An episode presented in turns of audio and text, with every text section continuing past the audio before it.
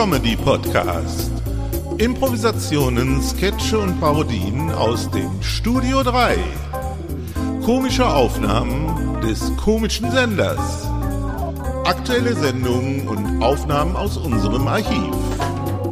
Literarisch vermessen, komödiantisch zersägt, tontechnisch verlötet, redaktionell verdrahtet und editorisch zusammengestellt von Uli Vogt.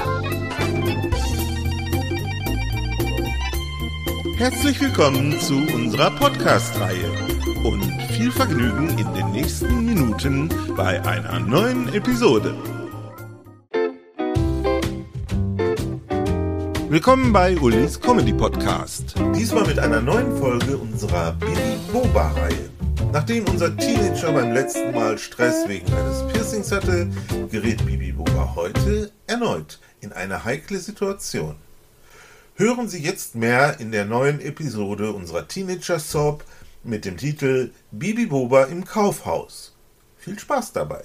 Bibi Boba ist wieder da. Bibi Boba ist wieder da. Liebes Tagebuch. Nach der Sache mit dem Piercing gab es voll fett Stress mit meinen Eltern. Ich musste mir das Ding sofort entfernen lassen. Außerdem gab es eine Woche Stubenarrest und mein Taschengeld haben sie mir für zwei Wochen gestrichen. Voll diktatorisch. Wie im Mittelalter. Dabei bin ich schon zwölf und bestimmt kein Baby mehr. Voll ätzend. Aber was willst du machen? Heute war ich dann mit Sada zum Shoppen verabredet. Die hat ja Geld wie Heu. Wenn ihr ihre Ma nichts gibt, kriegt sie was vom vierten Mann ihrer Mutter. Sada meint, je mehr Männer ihre Mutter hat, umso spendabler werden die.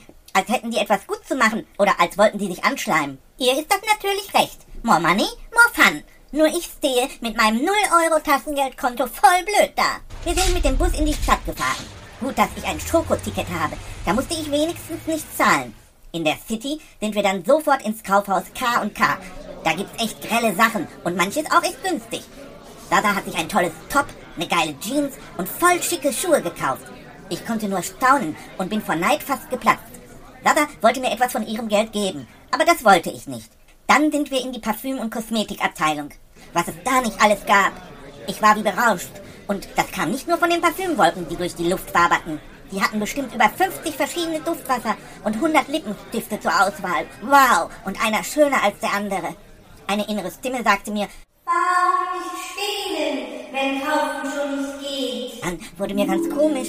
Ein inneres Kribbeln begann und ich war wahnsinnig aufgeregt. Ich hatte noch nie etwas geklaut. Sollte ich wirklich? Engelchen und Teufelchen kämpften gegeneinander. Die Teufel gewannen. Jetzt würde es also das erste Mal sein. Ich schaute mich vorsichtig um. Keine Gefahr. Niemand schien mich zu beobachten. Dada war in der Parfümabteilung. Jetzt hieß es, schnell zu handeln. In 0, nichts hatte ich einen besonders schönen Lippenstift ausgesucht. Pink, mit ihrem Glossy-Effekt. Der verschwand dann ebenso schnell in meine Handtasche. Die Sache war einfacher, als ich dachte. Eigentlich ein Kinderspiel. Jetzt musste ich nur noch möglichst schnell das K&K mit Dada verlassen. Doch die trödelte noch bei dem Parfümfläschchen herum. Langsam wurde ich nervös.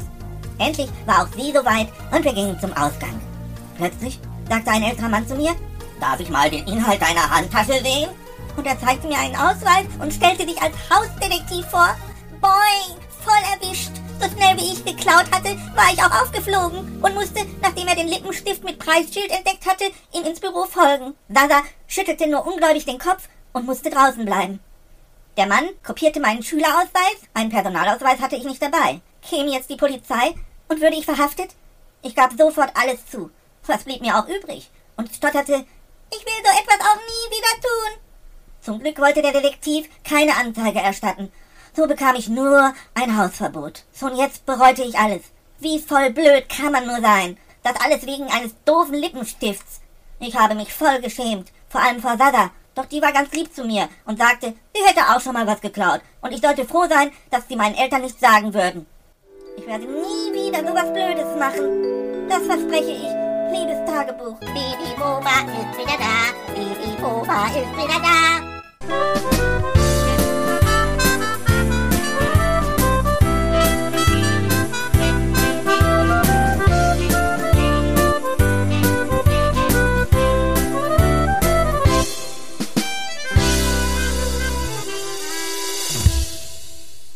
Eine Produktion des Studio 3, Remastered 2022. So, und das war's auch schon wieder einmal. Nächste Woche hören wir uns wieder zu einer neuen Episode. Gleiche Stelle, gleiche Welle. Bis dann, dicke Grüße aus dem Studio 3. Eoli Vogt.